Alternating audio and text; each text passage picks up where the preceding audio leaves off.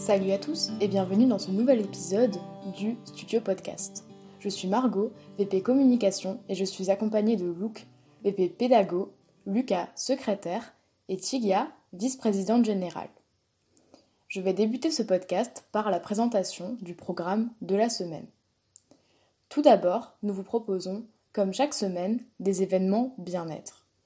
Vous pourrez nous retrouver mercredi à 18h pour un live sport et dimanche à 16h pour un live réponse aux questions. Le thème sera la période de révision durant les fêtes de fin d'année. Ces lives auront lieu sur notre compte Instagram Bien-être qui a d'ailleurs passé les 1000 abonnés. Vous y retrouverez également la BD de la semaine. Nous vous proposons également, comme chaque semaine, une soirée jeu sur Discord samedi soir à 21h. Les passes vous aurez un groupe de travail sur Twitch lundi à 16h avec pour thème les tests statistiques. Si vous voulez apprendre à manier ces tables qui peuvent faire un peu peur au début, c'est le moment. Vous aurez également une coque du E4 mardi ainsi qu'une coque du E5 jeudi. Ces coques étant disponibles de 8h à 23h59. Si vous l'avez manqué, le classement général numéro 1 des coques du E4, 5 et 6 est sorti sur le site tutoweb.net. Félicitations à vous d'avoir fait toute l'école. Les passes, vous aurez une coque du 3 mardi et une coque du 4 jeudi. Également de 8h à 23h59.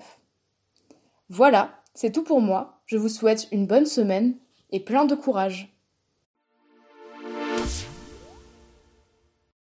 Salut, c'est Luke, on se retrouve pour le point pédago de la semaine.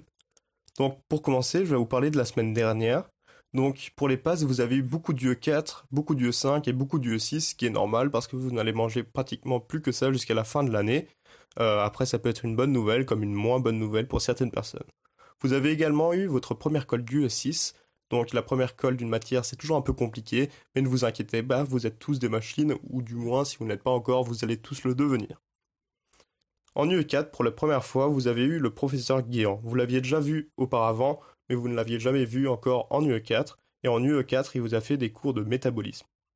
Ce professeur fait beaucoup de schémas, il est donc important de soi-même faire beaucoup de schémas et surtout de comprendre ces schémas. Donc si vous ne comprenez pas les schémas du professeur Guéant, faites-vous des schémas que vous comprenez vous, donc des schémas différents des siens, et sinon faites-vous des cartes mentales, c'est un petit conseil que je peux vous donner c'est euh, en fait des schémas qui reflètent un fonctionnement de pensée du fonctionnement des choses. Je ne sais pas si c'était clair, mais euh, vous pouvez vous renseigner par rapport à ça.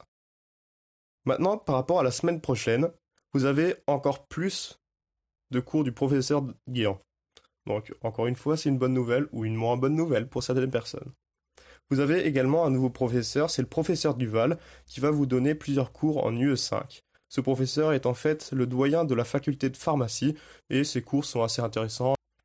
Pour finir ce point pédagogue, je vais vous je vous donner un petit moyen mémotechnique. Donc en fait, c'est un moyen mémotechnique pour se souvenir de l'emplacement du tronc cœliaque, de l'artère mésentérique supérieure et de l'artère mésentérique inférieure. Ce sont les collatérales antérieures de l'aorte, l'aorte abdominale bien entendu. C'est dans le cours du professeur Pérez, pour ceux qui l'auraient oublié.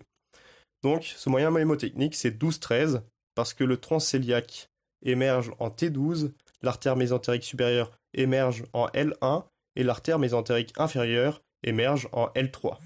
C'est pour ça que le moyen mémotechnique, c'est 12-13, ou alors 12-1-3, ce qui fait 12-13. Voilà, c'est terminé pour moi, et je vous laisse maintenant avec Lucas. Bonne soirée Salut les P1, je suis Lucas, le secrétaire du tuto, et cette semaine je vous présente le point news. On commence par quelque chose de sérieux. En effet, depuis hier les règles du confinement ont été assouplies. Vous avez désormais la possibilité de sortir vous aérer pendant 3 heures consécutives par jour et dans un rayon de 20 km autour de chez vous. N'oubliez surtout pas votre attestation, celle-ci est toujours obligatoire. Alors armez-vous de vos gros manteaux, votre grosse écharpe et de vos gants, car oui, les températures négatives font leur grand retour la semaine prochaine, et profitez d'un temps de pause pour faire une petite ou une grande marche selon votre forme sportive. Il est très important de s'aérer et de garder une forme physique lorsque l'on passe ses journées à travailler derrière un bureau. D'autre part, pour les adeptes du travail en BU, sachez que celles-ci sont toujours ouvertes sur rendez-vous toute la journée, à l'exception de la BU Bridou.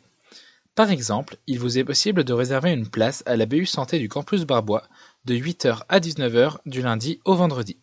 Rendez-vous sur le site des BU de l'Université de Lorraine pour plus d'infos.